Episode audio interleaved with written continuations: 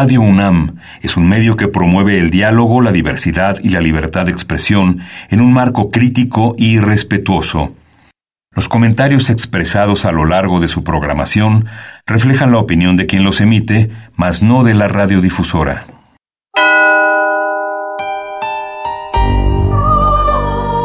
Abrazados por la luna para morar en la oscuridad y explorar los misterios al interior de cada uno de nosotros.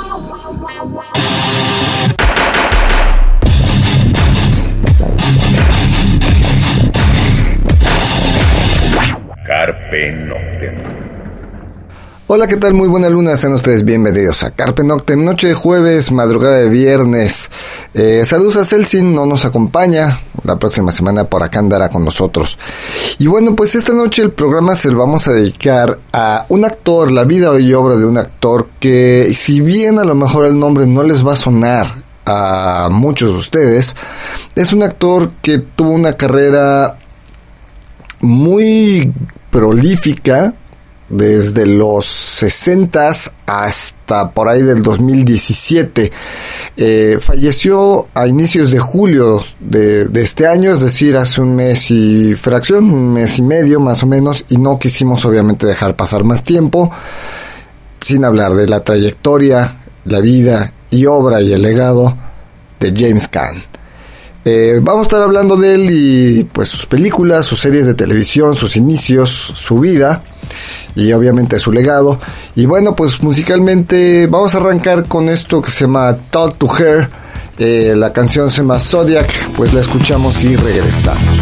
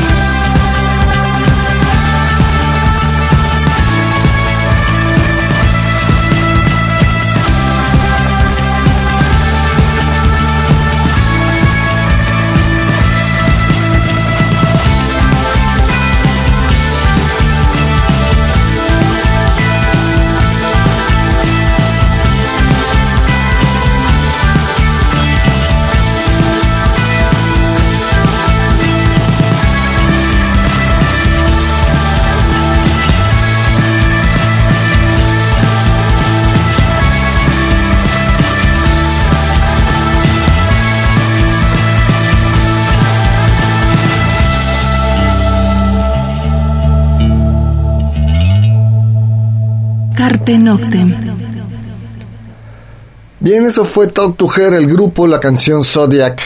Y bueno, pues para hablar de James Caan, mm, pues eh, los datos directos, vamos, es hijo de migrantes eh, judíos alemanes. Él nace en 1940, el 26 de marzo de 1940 y en Nueva York, en, el Bronx. Murió el 6 de julio de este año, como decíamos hace un mes y medio, a la edad de 82 años.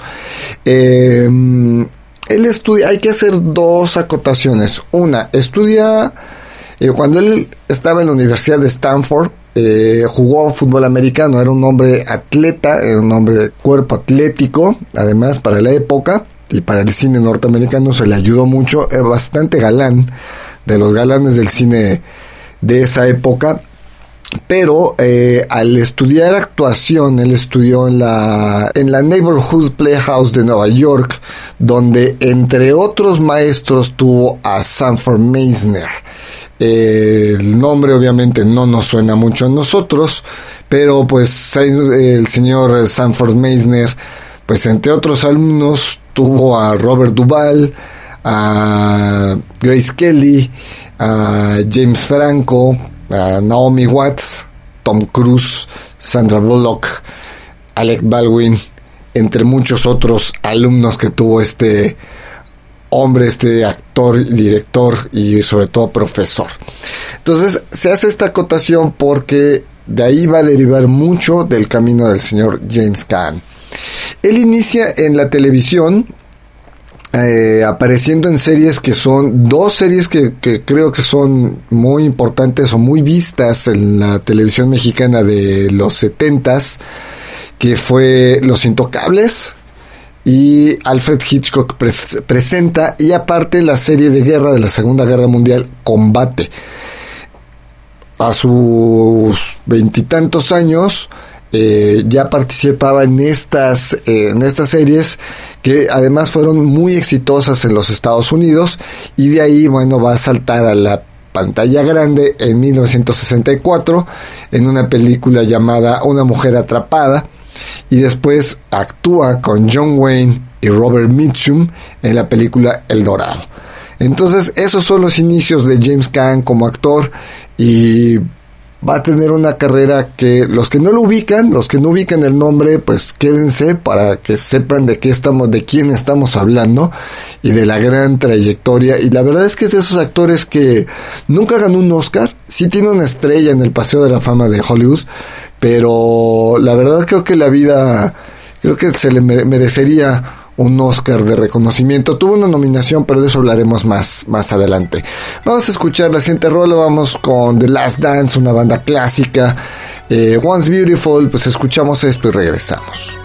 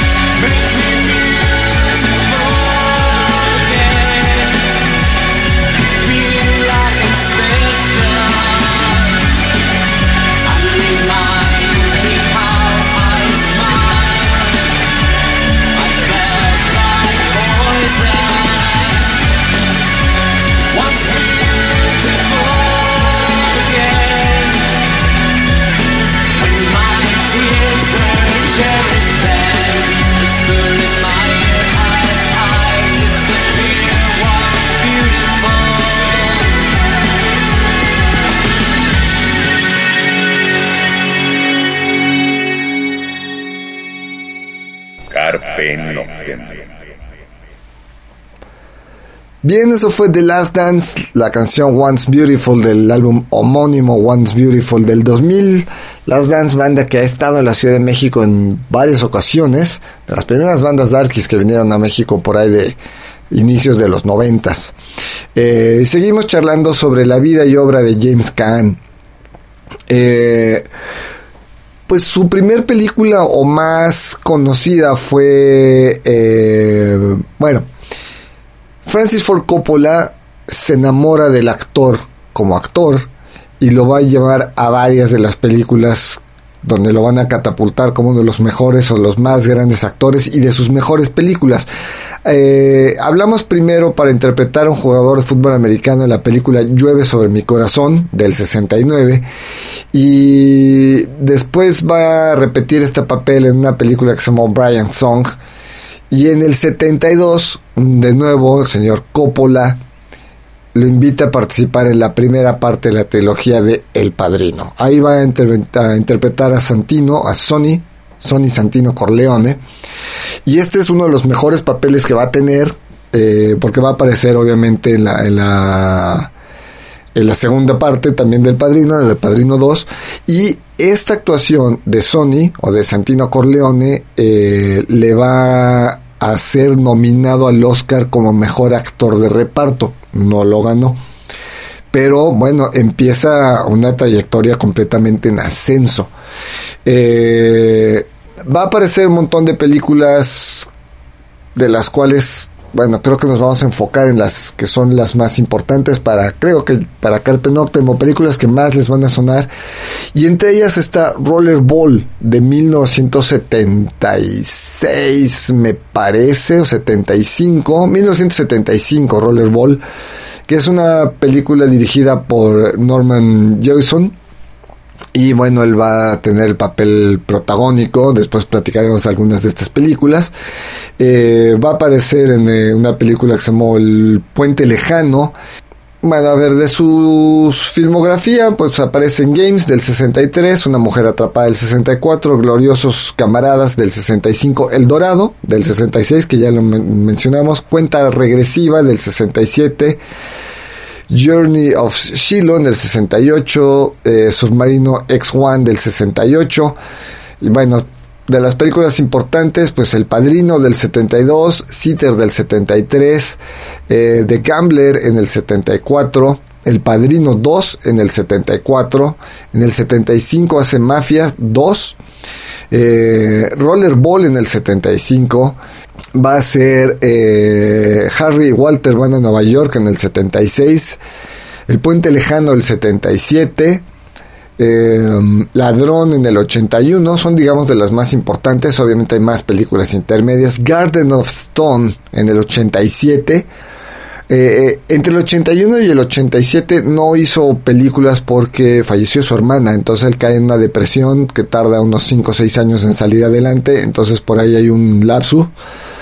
Alien Nation la deben de recordar en el 88. Vamos a platicar de algunas de estas películas más adelante. Dick Tracy en el 90. Eh, The Program en el 93. Eraser en el 96. Eh, la otra cara del crimen en el 2000. Eh, City of Ghosts en el 2002. Igual esta la deben de recordar. Eh, Dogville en 2003 es una maravilla de película. Eh, el Superagente 86 en el 2008. Y bueno, Lluvia de Hamburguesas 1 y Lluvia de Hamburguesas 2. Me parece que ahí hizo más bien doblaje de voz. Eh, a Fighting Man en 2014 y todavía Undercover Grandpa en 2017, es decir, permanecía bastante activo. Obviamente en 2020 se viene la pandemia y bueno, ya todo esto se para. Y bueno, pues eh, él fallece el 6 de julio de este año y tenía 82 años. Vamos a otra rola para platicar de algunas de estas películas que mencionamos y algunos datos este, interesantes. Eh, lo que vamos a escuchar ahora es In Isolation, la canción se llama Tears.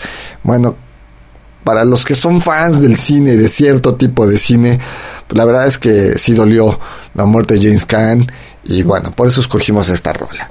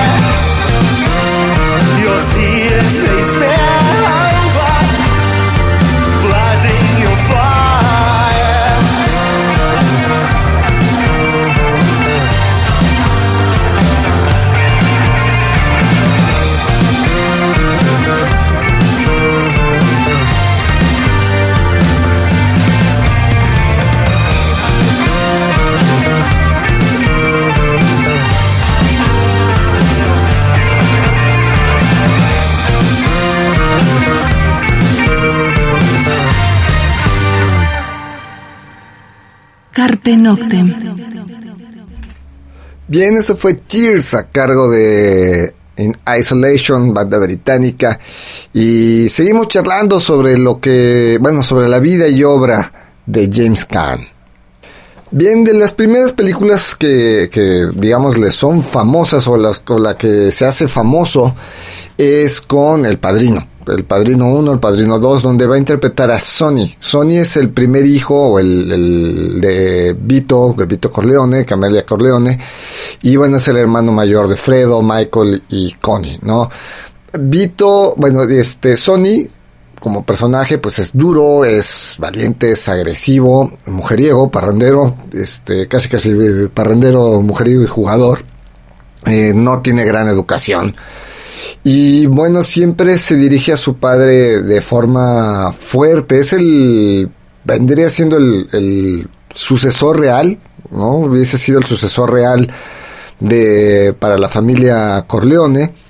Eh, sin embargo, bueno, pues eh, él va a él va a morir, bueno, acribillado por cuestiones, digo, no les quiero spoiler las películas por si no las han visto, pero bueno, a final de cuentas El Padrino es una película, son una serie de películas que marcan sobre la mafia eh, italiana en los Estados Unidos. Fueron una, de las películas que fueron criticadas, incluso por el mismo Frank Sinatra no fueron bien recibidas, digamos, porque marcaban estereotipos sobre la, sobre los migrantes italianos.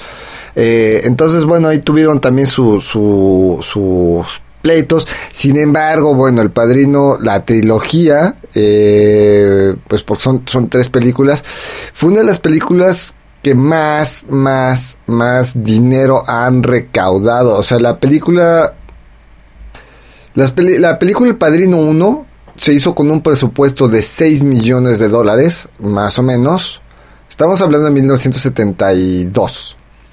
Eh, y recaudó a nivel mundial 248 millones de dólares. O sea, les costó 6 millones y recaudaron 248 millones. O sea, y a eso, a la fecha, pues sigue recaudando dinero. O sea, esas son de las películas más taquilleras y que más dinero han metido en la historia del cine. Obviamente, pues ya sabemos que Titanic y después Star Wars, bueno, después Star Wars y después Titanic, etcétera, etcétera, porque bueno, van aumentando los costos, va aumentando la recaudación.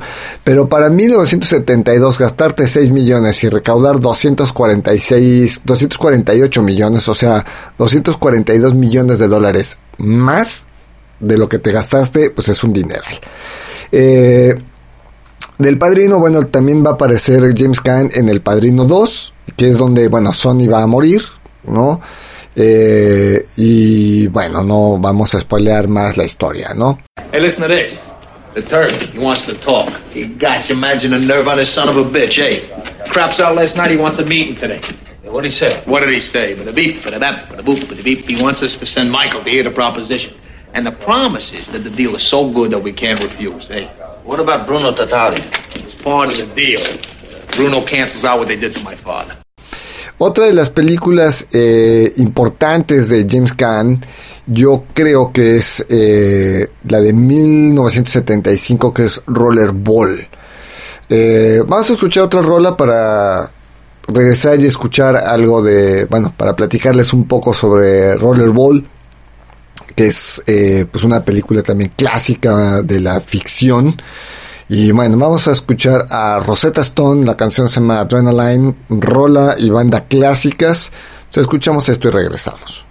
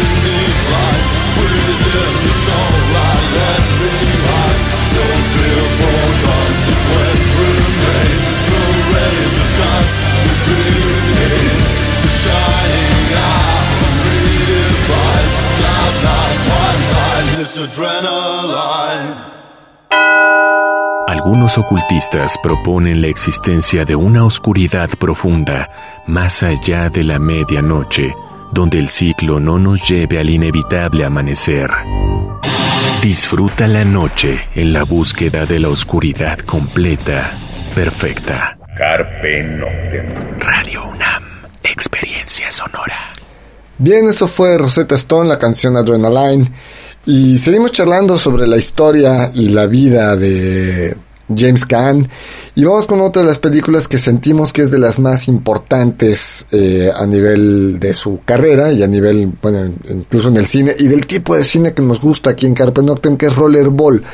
Rollerball, filmada en 1975, es eh, una película pues futurista, se filma como decimos en el 75, se desarrolla la película de teoría en, 1900, en el 2018. O sea, hace que más o menos estaríamos viviendo en esa época. Ahí, bueno, la, la, historia se sitúa como decimos, la película es del 75 en un mundo futurista que es controlado por diversas corporaciones eh, a nivel global que manejan pues toda la energía, eh, los alimentos, el confort, digamos, de la sociedad a nivel mundial. Estas compañías están situadas en diversas ciudades del mundo y cada compañía tiene su equipo vamos a decirle así, del rollerball. El rollerball, eh, el juego en sí es como el roller derby, no sé si lo, lo, ubican, lo recuerdan, que es este, pues lo están patinando en un círculo y eh, son equipos, bueno, con casco, con hombreras, tipo fútbol americano. Por eso destacábamos al principio que James Caan había sido deportista, que había jugado fútbol americano en la Universidad de Michigan, porque de, de las dos películas que mencionamos donde justamente sale como actor, eh, como jugador de fútbol americano, de ahí después va a ser convocado para participar en esta película de rollerball. Por su físico, por su cuestión atleta, eh, de, atleta y porque, bueno, conocía eh, pues, reglas del deporte. Entonces, entraba como anillo al dedo para el papel principal en Rollerball. Eh, Rollerball lo que va a tener es que, bueno, eh, sin spoilerles mucho, la cuestión del rating y la cuestión de, lo, de que las corporaciones van queriendo ganar, eh, van pasando de meter gol con, con la, bola de acero, que es como del tamaño unas dos veces o tres veces la, una bola de béisbol, este pasa al equipo que va a ganar es el equipo que vaya matando a los jugadores del equipo contrario. Entonces pasa de meter más goles al homicidio de los jugadores, ¿no? Eh, no les vamos a spoilear más, si no la han visto, pues chequenla. Es una película bastante interesante, eh, sobre todo también para la época. Y tiene algunos datos curiosos que les vamos a mencionar. Eh, de entrada, la película se filma en la arena de básquetbol de Múnich, en lo que en ese entonces pues, era la Alemania eh, la mitad de la Alemania que manejaban pues, los norteamericanos. Eh, en, este, eh, en esta arena de básquetbol, que, en la que se filman todas las escenas del, juego, en 1972, en las Olimpiadas de, Múnich, se dio la final de básquetbol entre los Estados Unidos y la Unión Soviética en plena Guerra Fría. Imagínense, la parte más fuerte de la Guerra Fría en las ya ya este, atacadas Olimpiadas de Múnich, ustedes recordarán este terrible suceso donde son secuestrados atletas de la eh, del equipo olímpico israelí y son asesinados. Bueno, en estas mismas Olimpiadas, en la final de básquetbol, que además el básquetbol había sido dominado desde el 1934, que son las primeras Olimpiadas oficiales, hasta ese año, 1972, el básquetbol había sido dominado siempre por el equipo norteamericano, se había llevado la medalla de oro, faltando escasos segundos y estando 48 a 49 a favor los Estados Unidos, los árbitros, hay un... Eh, hay una falta hacia el equipo norteamericano, lo que le da un par de tiros libres. Eh, Estados Unidos rebasa y queda más o menos 49 sobre 48 sobre los, sobre los rusos. El entrenador ruso pide tiempo fuera, faltando escasos 3 segundos para que acabe el, el juego. Eh, los árbitros eh, como que no lo dan, reinician el juego, los rusos hacen un disparo lejano que obviamente van a fallar, eh, gana el equipo norteamericano, sin embargo los rusos protestan, los jueces aceptan que, que, no pararon el, el, tiempo como los rusos lo habían pedido, echan para atrás el reloj, reinician el juego otra vez, los rusos sacan y con esos tres segundos logran la canasta de dos puntos que los va a colocar 50-49 y la medalla de oro se la dan al equipo soviético. Bueno, en esa arena se filman todas las secuencias del juego de rollerball. Eh, Solo como nota extra, las medallas de plata del equipo norteamericano de básquetbol a la fecha siguen en Suiza, nunca las tomaron, no las aceptaron, eh, se vieron robados y demás y sintieron que los rusos les habían robado esas medallas o el arbitraje, bueno, como sea. Eh, esa es una de las anécdotas curiosas que tiene esta película de, Rollerball, ¿no? Otra de las eh, cosas que tiene es que todos los dobles de la película eran realmente atletas, eran jugadores, eh, o eran los que andaban en la moto, eran de este, motociclistas profesionales, pues de carreras de motos, y eh, los que estaban en patines, pues eran atletas profesionales, tanto de, de este deporte de, de lucha en patines, como le llamábamos acá en México, este, y de fútbol americano. Entonces, bueno, eso hacía que las escenas fueran mucho más reales, ¿no? Eh, está basada en un libro escrito en 1973 que se llamó Rollerball Murder. Y bueno, eh, bueno, en su momento se dijo que sí había habido muertos durante la filmación, cosa que no fue cierta. Y uno de los detalles que creo que hay que mencionar, que a mí me llamaron la atención cuando estábamos preparando este programa, es que Rollerball fue la primer película, así la mejor, la primer eh, superproducción norteamericana que llevó a la pantalla los nombres de todos los que, eh, de los actores y de los dobles que participaron en la película. Eso no había pasado antes de 1975. Se ponían solo los créditos de los actores principales, los actores de reparto, pero toda esa gente extras, los dobles, etcétera, no habían aparecido. Fue hasta Rollerball en 1975 donde todos estos nombres, eh, pues por fin aparecieron y se les dio su nombre en los créditos.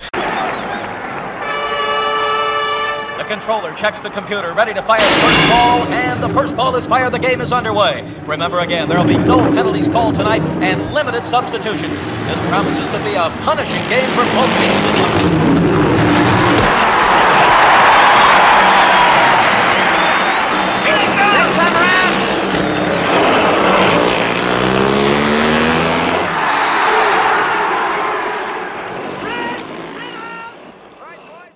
Eh, vamos a otra rola eh, para seguir charlando sobre algunas cosas curiosas en las películas de las que James Caan estuvo.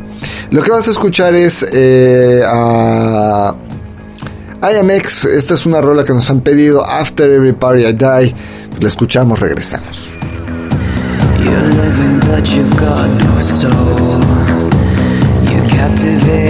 watch as I start to smile.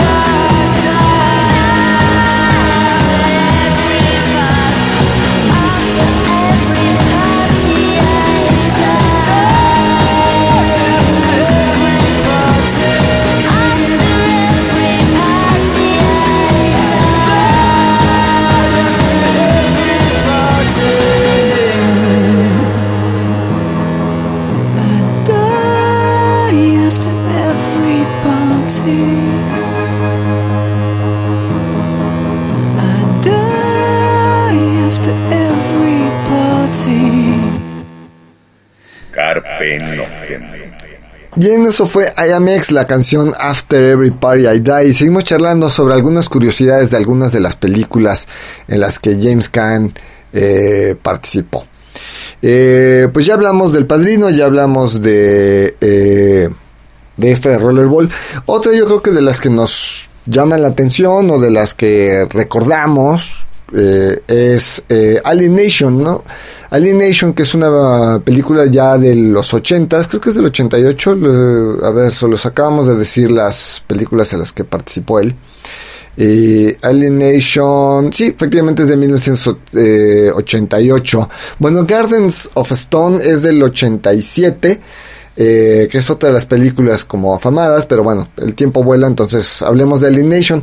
Alien Nation pues nos habla de una historia en la que em, alrededor de 300.000 alienígenas que eran esclavos de una raza de otros alienígenas, pues vienen a dar a la Tierra, se empiezan a mezclar con los seres humanos, y bueno, uno de estos alienígenas eh, va a dar a la policía de Nueva York, donde justamente James Caan es este es detective, es el primer alienígena que logra eh, ascender hacia hacia el bueno a ese puesto de detective, se lo ponen como compañero a James Caan, este pero bueno, él está como molesto porque le acaban de matar a su compañero y pues así como, como me sustituyen este, a mi compañero por un alienígena.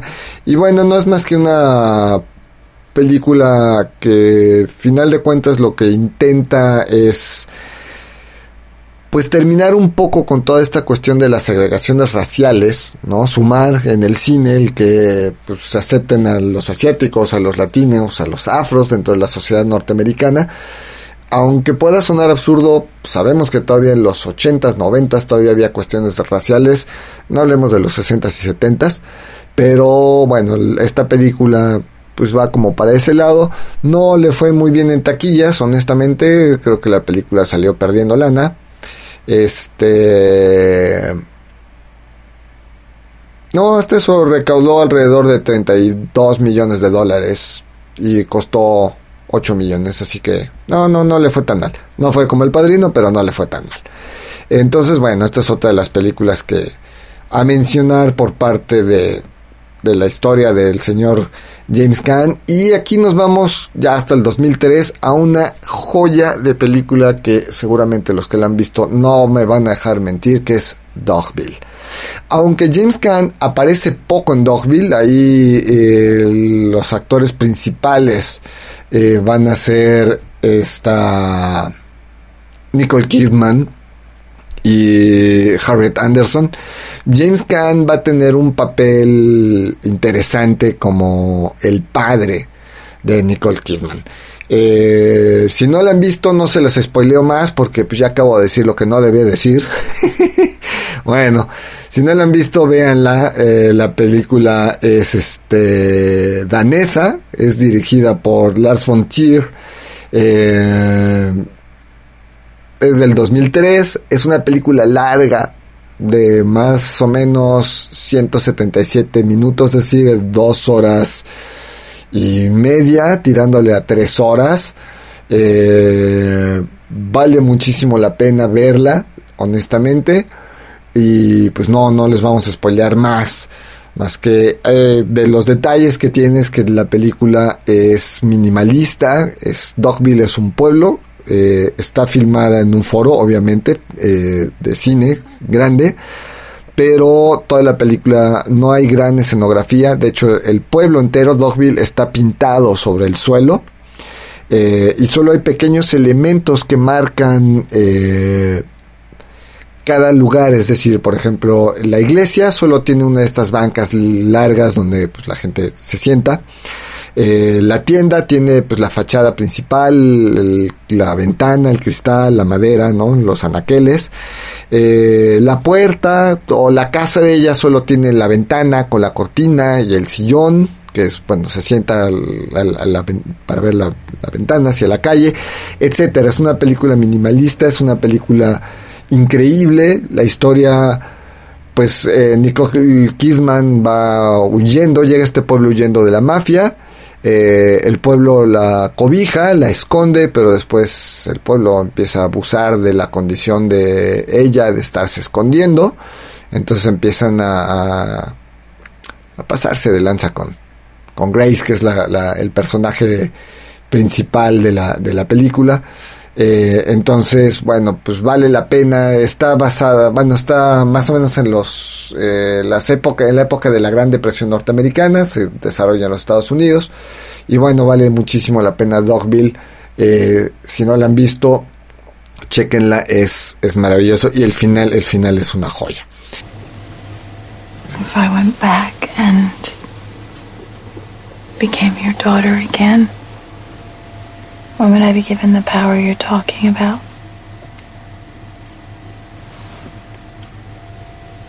No. At once. Why not? So that would mean that I would also take on the immediate responsibility at once. Like be a part of the problem solving. Like the problem of Dogville. Could start by um, shooting a dog and nailing it to a wall mm. over there uh, beneath that lamp, for example. Uh, well, it might help. It sometimes does, no. no? It would only make the town more frightened. It would hardly make it a better place. Eh, vamos a otra rola, que el tiempo se nos anda yendo. Y lo que vas a escuchar es uh, In Letter Form, el grupo, la canción se llama eh, Terror is a State of Mind.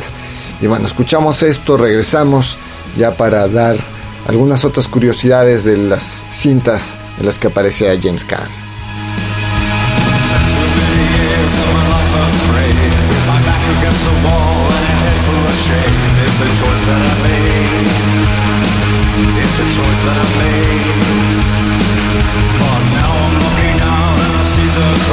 time. Hear the they sound.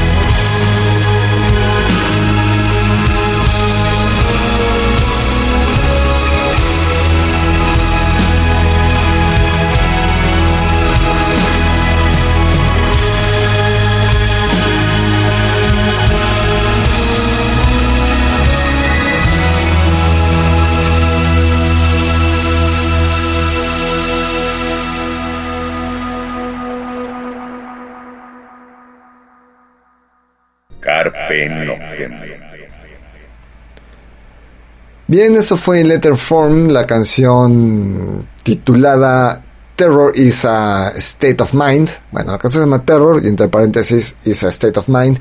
Y pues el tiempo se nos va yendo, entonces pues para cerrar con la importancia de James Caan en el cine, fíjese que hay un, hay un detalle curioso en algunos capítulos de Los Simpson hacen referencias, ¿saben?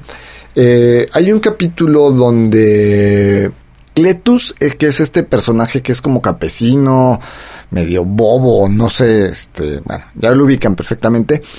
Eh, su esposa, eh, o novia, no sé, este, Brandon, me parece que se llama, eh, ella gana un concurso de cocina y se fuga con James Caan. en la fuga paran el, vehículo en una intersección y ahí les aparecen unos como mafiosos y lo acribillan. Estos mafiosos en teoría pues están mandados por Cletus para recuperar a su pareja, ¿no? Esta escena justamente es la muerte de Sony en El Padrino 2, cuando para su vehículo en un, eh, en un cruce de caminos y pues les aparecen los contrarios y pues lo acribillan.